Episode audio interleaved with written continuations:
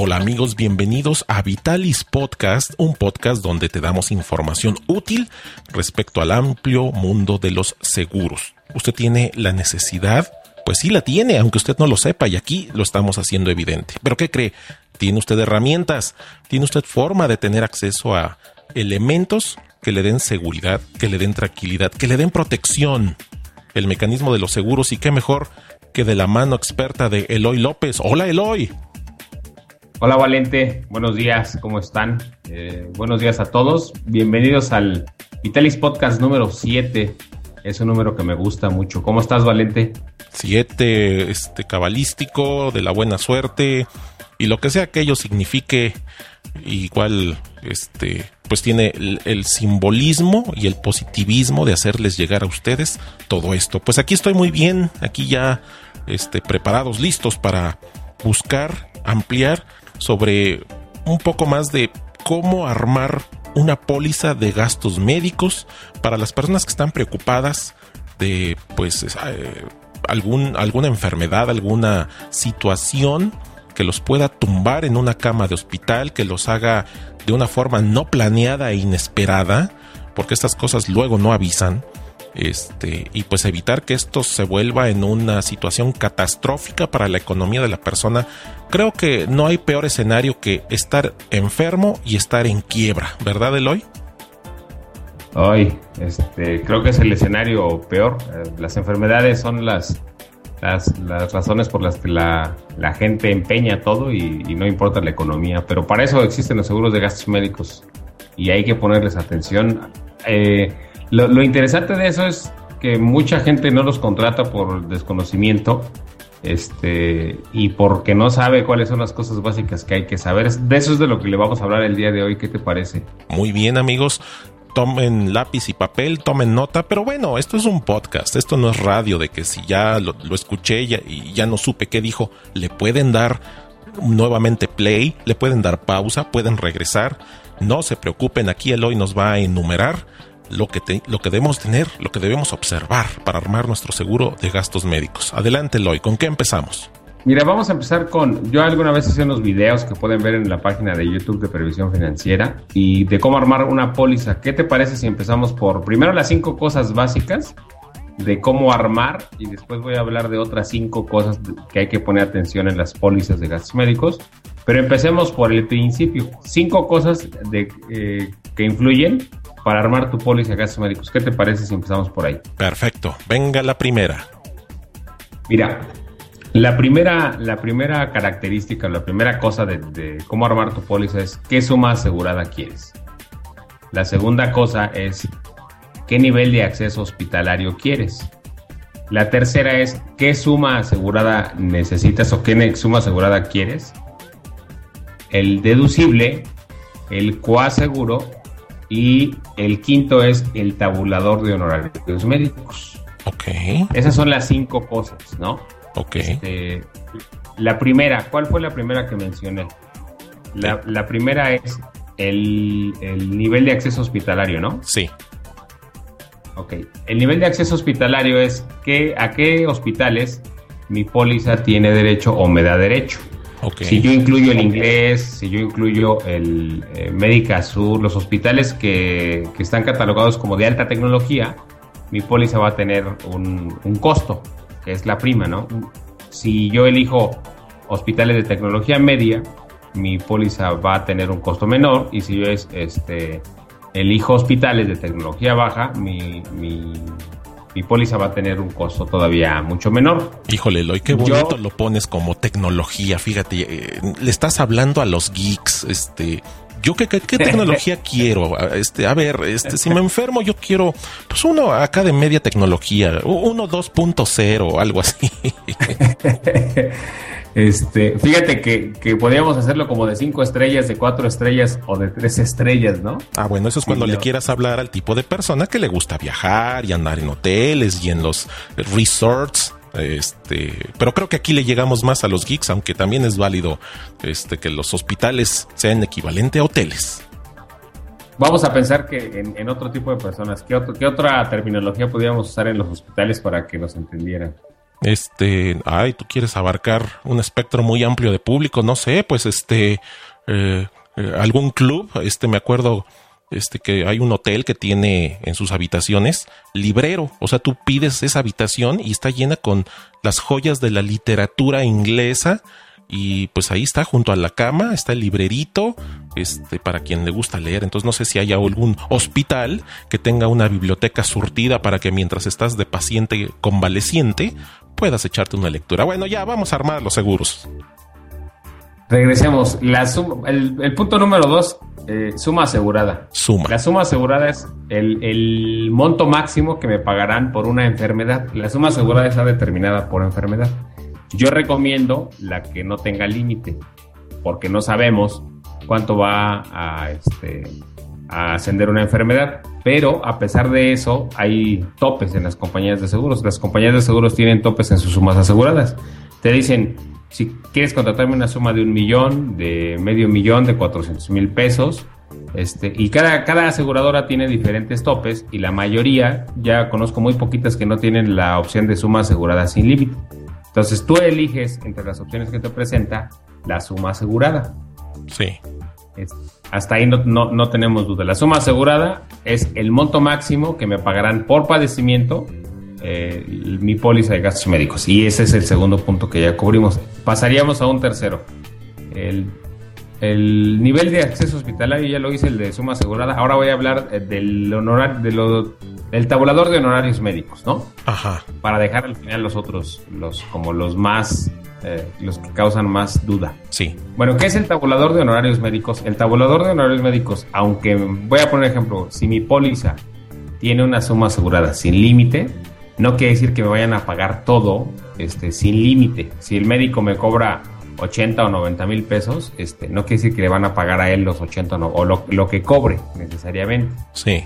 ¿Cómo le van a pagar los honorarios? Específicamente los honorarios de los médicos, sus ayudantes, los anestesistas, todo lo que sea honorarios médicos está tabulado.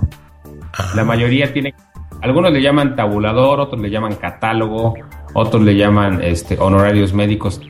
En un tabulador están todas las enfermedades y dependiendo de qué me atendió el médico, este, le van a pagar con ese catálogo. Las, las aseguradoras tienen diferentes catálogos para todos sus planes vamos a ponerlo, si los pusiéramos como en categorías, pues pondríamos categoría 1, que sería la más baja, y la quinta la más alta, ¿no? Sí. Este, si, si es que hubiera cinco opciones de, tabulador, entonces tú eliges qué tabulador, con qué tabulador quieres que le paguen a tu médico. Ajá. Porque es importante, porque tú, es importante que tú elijas tu tabulador o tu catálogo o como le llamen en tu aseguradora. ¿Por qué es importante que lo elijas? Porque si tu médico cobra más de lo que viene en el tabulador, la diferencia la pagas tú. Ok, uno asegura. Ajá, uno paga la diferencia. Si te interesa. Sí, tú pagas la diferencia, entonces por eso es importante que, que, elijas el tabulador de honorarios médicos, el catálogo, como le llamen, porque con, es, con base en eso le van a pagar a tu médico. ¿Cómo tomar una referencia? Pregunta sí. a, a, tu agente cuánto le están, cuánto le pagan por una consulta normal.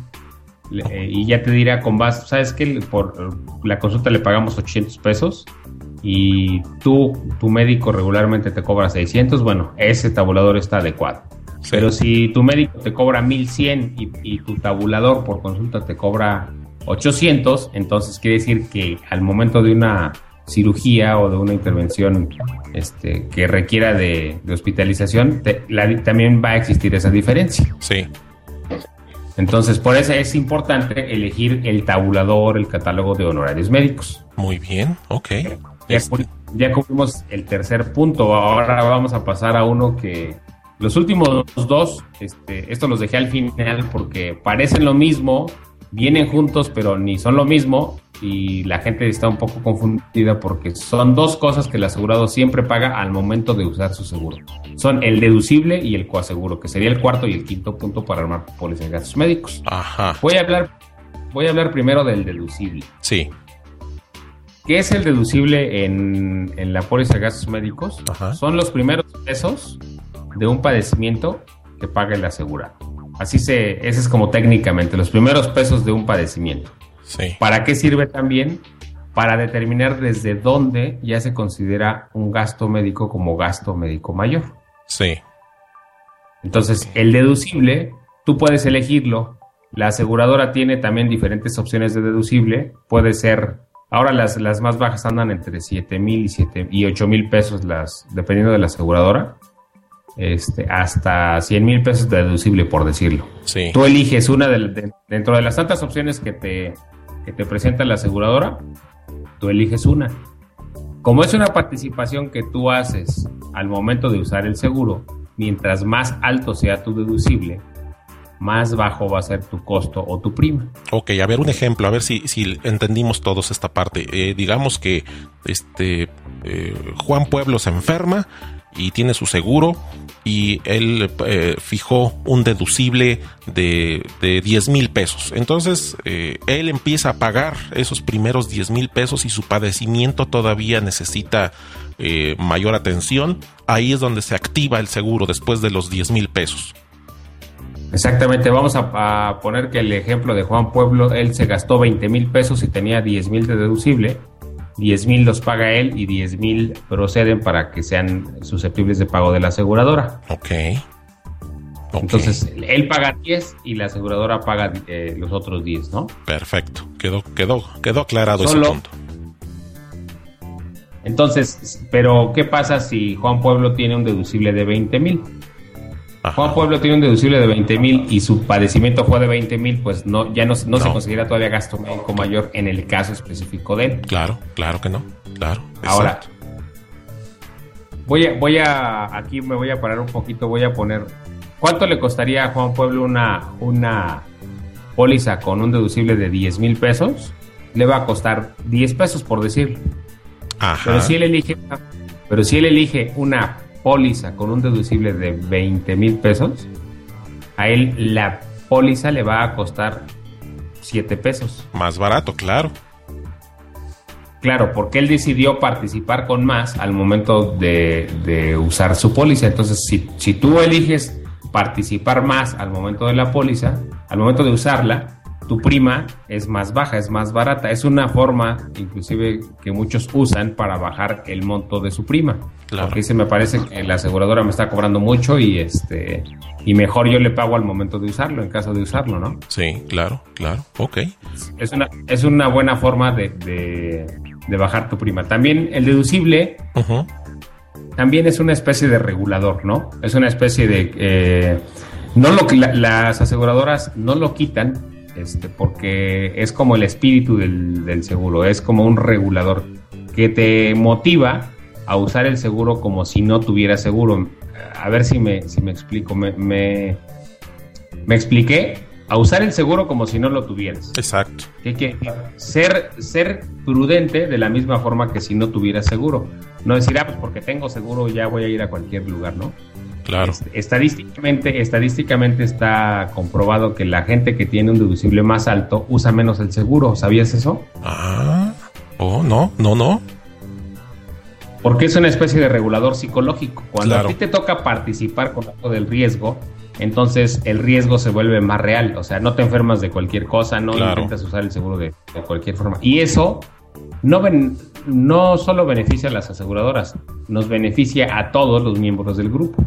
Claro. Porque hay menos siniestralidad, eh, eso ayuda a tener un control de primas. Es como, como si fueras a un buffet y este y en el buffet te pudiera servir de todo. Hay mucha gente que no, no pone límites, ¿no? Sí. Entonces no tiene una cosa que se conoce como templanza, podríamos decir, o como... No, no tiene una forma de regularse en automático. Okay. El deducible es un regulador.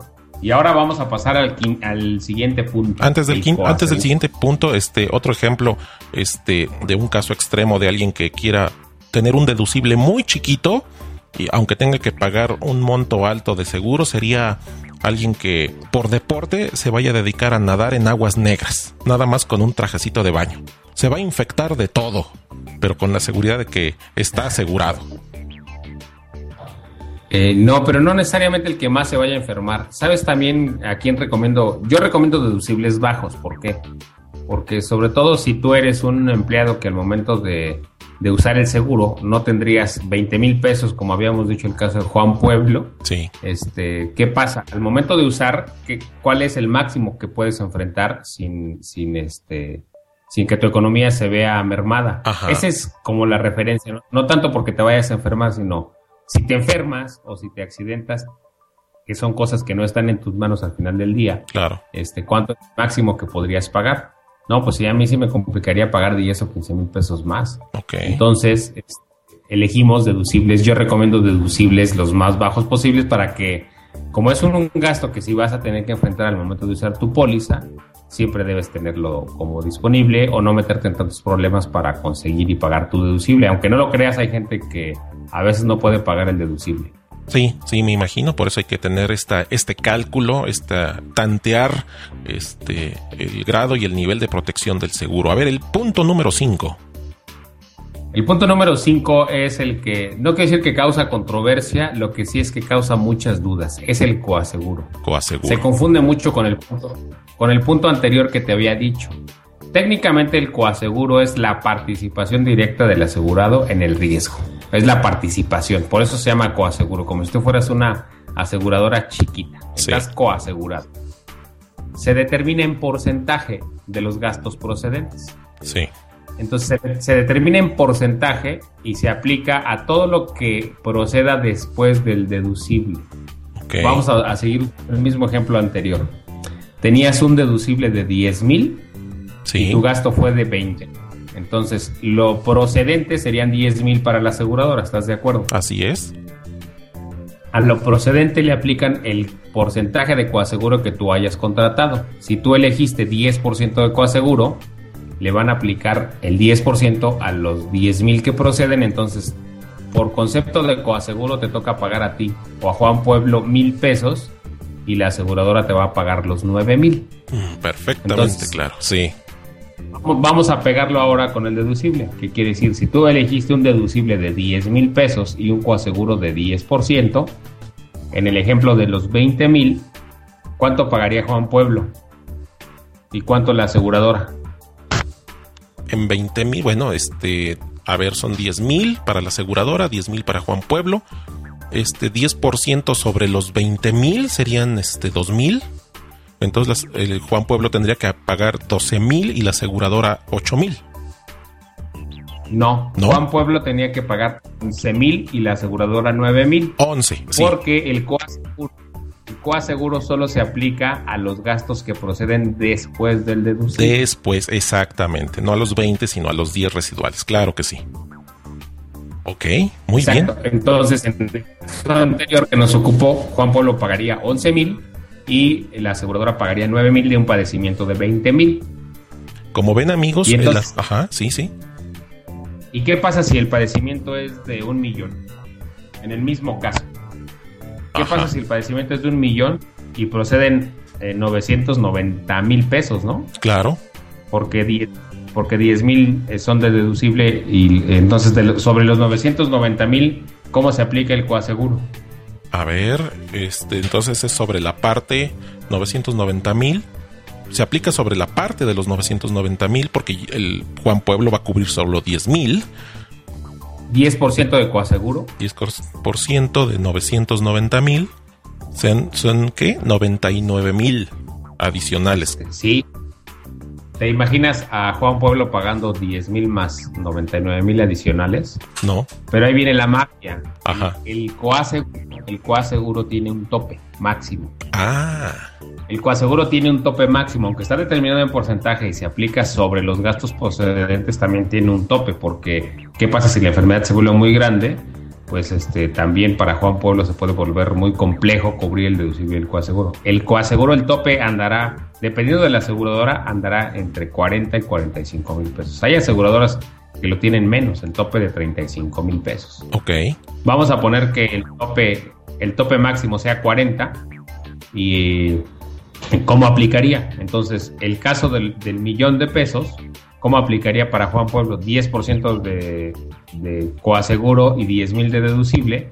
Quiere decir que si, si él paga 10 mil de deducible más el tope máximo de su coaseguro, en la enfermedad de un millón, él terminó pagando 50 mil pesos como máximo. Como máximo. Sería como máximo, que ese es un concepto que ya conoces anticipadamente. Entonces, quiere decir que ese, ese es algo en lo que, en lo que pocos abundan y es donde yo les digo, el, tu deducible y tu coaseguro te dan una certeza de que por más grande que se vaya una enfermedad, tú vas a pagar tu deducible más tu tope de coaseguro. ¿Estás de acuerdo? Así es.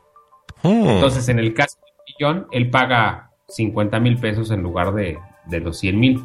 Ok, cinco puntos para armarlo. A ver, hagamos un resumen. Amigos, ya saben, si ustedes necesitan ya seriamente considerarlo, no lo hagan solos. Vengan con Eloy López, quien les hará todo este análisis, toda esta evaluación, más otros puntos adicionales que son ya de carácter personal. Y es de esta forma en la que Eloy les puede ajustar un seguro personal. Pero a ver, el resumen entonces de estos cinco puntos es así. Nivel de acceso hospitalario, el punto número uno. Sí. Suma asegurada, el punto número dos. El punto número tres es el tabulador o catálogo de honorarios médicos. El cuarto sería el deducible y el quinto el coaseguro. Perfecto. Ahí tenemos las cinco cosas con las cuales tú armas tu póliza. ¿Y por qué digo armas? Porque dependiendo de la combinación de esos factores va a depender cuánto va a costar tu póliza. Entonces, con eso ya sabes cómo, a ver, muévele aquí, dame de, dame de estas opciones. es como un buffet y tú puedes elegir cinco platos diferentes, pero solo un guisado de cada uno, por decirlo de la verdad. Claro. Pues, así es como la armas y así es como, como se determina tu prima. ¿Qué te parece si pasamos a unos puntos ya? Vamos a pasar al siguiente escalón. ¿Qué más hay que poner atención? Sí, a ver, entonces si yo voy contigo un lunes y me decido y se arma y se contrata, el martes ya estoy asegurado, ¿verdad? Eh, no, tal vez tal vez pueda ser que, te tardes como una semana. Te explico porque en gastos médicos se pasa, un, se pasa un proceso de selección. Cuando tú ya me dices, sí, acepto la póliza, ahora vamos a mandarla a la aseguradora a que la aseguradora la acepte. Pasa un proceso de selección que más o menos tarda entre 5 y 7 días. Sí. La aseguradora hace su proceso de selección, su proceso de investigación y cuando ya hace su, todo ese proceso te emite la póliza. Ok. Y quedas asegurado. Puede ser que quedes asegurado desde el día que firmamos el contrato o puede ser que quedes asegurado con fecha posterior porque depende mucho del, proceso de selección que haga la aseguradora y si no tienes alguna enfermedad que nos pide información adicional y todo. O sea, no es tan, tan fácil asegurarse de, eh, o tan rápido a veces porque hay un proceso de selección. ¿Cómo ves? Ese es el periodo de espera típico. No, el periodo de espera es otra cosa. El proceso de selección es el paso que sigue cuando tú ya decides contratar tu póliza. Ahora vamos a ver si la aseguradora te acepta. No, el, no tiene nada que ver con los periodos de espera. Esos son otra cosa. ¿Qué son estos periodos de espera? Los periodos de espera, ese sería como el punto número 6. Los periodos de espera son el tiempo que tú debes esperar para que tu póliza te cubra ciertos padecimientos. Los periodos de espera varían entre aseguradoras y varían de padecimientos. Las que yo conozco que son como muy generales, y vamos a suponer que tú contratas una póliza de las, como de las, de costo típico, por decirlo de alguna forma, de costo medio, y es la primera vez que las contratas. Para padecimientos ginecológicos tiene entre uno y dos años, dependiendo de, qué aseguradora contratas. Para tumoraciones mamarias tiene también entre uno y dos años. Entonces, quiere decir que tú contratas hoy tu póliza. Sí. Y a la mitad del año y, este, una mujer contrata su póliza y a la mitad del año tiene tumoraciones mamarias, no estaría cubierto ese año. Ah. Porque tiene periodo de espera de uno o de dos años, dependiendo del asegurador. Ok. Entonces, el periodo de espera es el tiempo que debes esperar para que la aseguradora te cubra ciertos padecimientos. Sí. Ya cubierto tu periodo de espera, la aseguradora ya va a proceder a, a cubrirte esos padecimientos. Podríamos decir que son este, ciertos padecimientos que por su naturaleza no se, no se desarrollarían en menos tiempo. Ok, claro, claro. Entonces, hay pólizas que no tienen periodos de espera. Mi recomendación cuando tú inicias, si no tienes antigüedad, es que contrates pólizas que no tienen periodos de espera para la mayoría de los padecimientos. Sí. Eh, el, para SIDA, para que te cubran las pólizas, SIDA debe transcurrir cuatro años. Es como un estándar de la mayoría de las aseguradoras en México. Hay algunas que, que te lo cubren con un monto pequeño como Seguros Monterrey, que te da 500 mil pesos para SIDA, si este te ocurre antes de los cuatro años. La mayoría te la empieza a cubrir hasta después de los cuatro años y no debió ser detectado en ese periodo. Sí. Esos son los periodos de espera. Para eso también te, va, a servir, te va sirviendo hacer antigüedad en tu póliza de gastos médicos. Correcto. Ok. Muy bien. ¿Quedó claro el, periodo de espera? Es otro punto que debes poner atención. Periodos de espera. Sí, sí, sí. Muy bien. Periodos de espera. Y este. Y qué bueno saber que existen estas protecciones. Entonces voy a quedar protegido de absolutamente lo que sea, ¿verdad? Sí, de cualquier cosa que, tengas después de la contratación de la póliza. Ajá, exacto. Debes, debes, debes conocer un, término que se llama preexistencia. La preexistencia es todo lo que te ocurrió con anterioridad a la contratación de la póliza. Ok. Y la aseguradora te dice, eso o eso ocurrió antes de que contrataras la póliza, es como si intentaras asegurar un coche que ya está chocado y que y me lo quisiera reclamar a mí, ¿no? Sí. Este, la aseguradora te va a cubrir de cualquier padecimiento que ocurra después de la contratación de la póliza. Ok. Lo que ocurra antes se llama preexistencia y no está cubierto. Ok. Ok, correcto. Entonces, es, importante que, que, sepas que no te va a cubrir lo que se considere como preexistencia. ¿Qué otra cosa no te va a cubrir? lo que viene en las exclusiones generales. Sí, mira, aquí tengo, aquí tengo así uno de esos contratos y tiene una letra muy chiquita, pero aquí usando un escáner de alta resolución dice exclusiones. ¿Qué son esas? Este, no, no, no, le des miedo a la gente.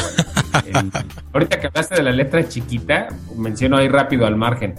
La letra chiquita no es tal, la ley obliga a las aseguradoras que en los contratos la letra debe ser cuando menos, cuando menos de 12 puntos. Entonces, una letra de 12 puntos está bien entendible, ¿estás de acuerdo, no? Ah, sí, claro. Entonces, bueno, en exclusiones, exclusiones son lo que nunca te va a pagar tu póliza. Debes poner atención y leer en la parte de, tu póliza qué es lo que nunca te va a pagar. Tampoco te espantes, no son tantas cosas, pero sí es... Ajá. Pero sí es importante que las conozcas. Por ejemplo, exclusiones generales que nunca están cubiertas padecimientos de la vista como astigmatismo, miopía. Este, la mayoría no paga estas operaciones láser que ahora están de moda para los ojos, no están cubiertas. Padecimientos de obesidad no están cubiertos. Padecimientos de fertilidad o infertilidad. Eh, lentes, gastos dentales, curas en reposo, no están cubiertos. Eh, cosas de acupuntura todavía o médicos que te atiendan que no tengan cédula profesional, no están cubiertos los gastos personales del acompañante, del acompañante del asegurado en caso de enfermedad no están cubiertos, no están cubiertos peluquería, barbería. Un, punto importante que, que, que, que deben conocer es que los padecimientos psicológicos o psiquiátricos no están cubiertos, la mayoría los excluyen. Ah. Hay algunas hay algunas aseguradoras que ya lo empiezan a cubrir hasta cierto monto, y bajo ciertas circunstancias. Por ejemplo, consultas del psicólogo si es que hubo asalto, si hubo violencia o bajo ciertas circunstancias, pero regularmente la mayoría las excluye. Sí. Padecimientos psicológicos o psiquiátricos están excluidos. Y ahí, ahí voy a hacer una pausa para que tomen nota. Eh, un caso que me pasó, y así es como yo lo supe, el estrés está considerado un padecimiento psicológico. Ah. Entonces, eh, si la aseguradora lo considera un padecimiento psicológico, el estrés no estaría cubierto y el estrés te puede causar un infarto. Me ha tocado casos que los infartos donde el médico pone que la causa fue el estrés, no están cubiertos porque el estrés es un padecimiento psicológico. ¿Cómo ves? Ándale, entonces ya saben amigos, a meditar, hagan yoga, este, no se tomen tan a pecho cuando el taxista dueño de la calle se les cierra este, relájense porque ahí no hay protección. Así, que podemos hacer previsión. Así que a, la meditación, vean la vida con otra perspectiva, abandonen esa posición de confrontación, negativismo y de, furia. Ese México bronco ya, lo, ya, ya pasó, ya lo tuvimos que haber dejado atrás. Aunque parece que regresa, pero vamos a cuidarnos. Y esos serían como los otros tres puntos que hay que poner atención. Eh, no, no fui muy extenso, no me, no me sé de memoria las exclusiones eh, nuevas, mi recomendación es lean la parte de exclusiones. Me llamó la atención la parte de acupuntura, siendo que existe por parte del Politécnico la, Escuela Nacional de Medicina y Acupuntura. Entonces, el que los seguros no lo incluyan, mientras que existe en, en el lado académico una disciplina formalizada dentro del área de la medicina que es la acupuntura, y que las aseguradoras todavía no la consideren como un área de medicina. Pero bueno, eso ya será un trabajo de gestión que, tengan que hacer entre la escuela que se valide como una disciplina formal y las aseguradoras que así lo vean. Oye, Eloy, tengo aquí una persona que te va a hacer, que te va a hacer una pregunta. A ver. Ok. ¿Hasta qué edad me puedo asegurar? Gracias, señor. ¿Cuántos, cuántos años tiene? 80. Si tiene, eh, fíjese que en gastos médicos la edad máxima de aceptación es hasta los 64 años. 64. 64 este, años. Todavía si tiene 64 años con 11 meses, este, lo puedo asegurar, pero ya con 80 años ya no es puedo asegurar. Así que además de vivir sin estrés, relájese y todo, coma sano, tenga una, una vejez este, saludable, este, que su calidad de vida se mantenga, coma, coma sabroso, no se desvele, este, como decían, dicen este, los que llegan a viejos, este, dormir solito, este, y no me acuerdo cuál era otra sugerencia de los ancianitos para llegar a viejo. Este, eh, no sé, eh, buena, buena forma de preguntarse, ¿no? Dormir solito, híjole, qué lástima. Pero hay, hay, un punto, fíjate, ahorita Don Choche que nos preguntaba, este, él tiene 80 años, pero ¿qué pasa si él hubiera contratado su póliza cuando tenía 60 años y la hubiera seguido renovando? ¿Podría seguirla renovando si su, si su aseguradora tiene algo que se conoce como renovación, garantía de renovación vitalicia. Ok. Que, si, él entró antes de la aceptación, antes de la edad máxima de aceptación y quiere continuar con su protección, puede continuar. Yo tengo asegurados de 78 años, es el máximo que tengo, no es cierto, 80 años acaba de cumplir una asegurada este año. Sí. Este, tengo asegurados de 80 años, pero que tienen con su póliza más de 20 años. Oh. Entonces entraron antes, de cumplir la edad máxima y puede, y tienen renovación vitalicia, ¿cómo ves? Ah, ah eso está bien. Ah, ok. Si el límite son los 64 años, tú sugieres para alguien que le esté calculando decir, a ver, no me aseguro hasta, hasta la rayita, hasta donde diga, ya me aseguro, este, tú dijiste que a los 60 años. No, a los 64 años. El máximo de el máximo. Es el máximo, pero lo idóneo, es, lo idóneo es asegurarse unos años antes para efectos de, de, crear el, el, la base para la aseguradora. Lo ideal es asegurarte cuando estés completamente sano. Claro.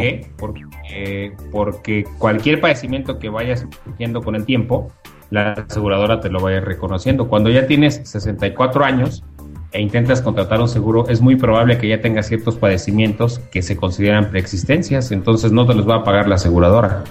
Este, por mucha antigüedad que hagas, porque recuerda que hablamos hace un momento que las preexistencias no están cubiertas. Hay que, hay que asegurarse antes del periodo de los nunca. Es que nunca me dolía. Es que. Sí. sí, exacto. Sí, sí, sí.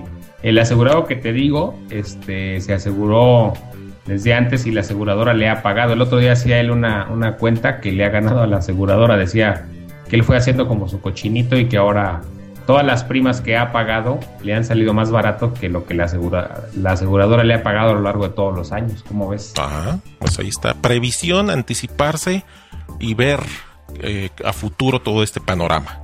Y yo le sugiero. Un concepto, renovación vitalicia es importante, que tu aseguradora te garantice que tiene renovación vitalicia para que no te saque. Antes había todavía aseguradoras que a los 70 años ya no te renovaban tu seguro de gastos médicos. Ajá. Entonces, un punto importante ahorita que tocaste es, hay que ver si tu póliza te garantiza renovación vitalicia. Porque al garantizarte renovación vitalicia, la aseguradora ya no te puede sacar del, del, grupo y te tiene, tiene la obligación de seguirte renovando la póliza este, hasta que vivas hasta que respires. Mientras esté uno en funcionamiento y ahí está, todos esos detalles los cuida Eloy. Así que no lo quiera usted hacer por su cuenta, asesórese, apóyese en alguien que ya ha recorrido el camino, que ya tiene una base, una comunidad de clientes que este, pueden avalar, que tomaron la mejor decisión en base de una decisión informada, una toma de decisión educada, y Eloy es quien le puede dar esta, esta característica. Póngase en contacto con él, yo se lo recomiendo. Escríbale por correo electrónico. Eloy, ¿cuál es tu dirección de correo? Eloy López, arroba previsiónfinanciera.com.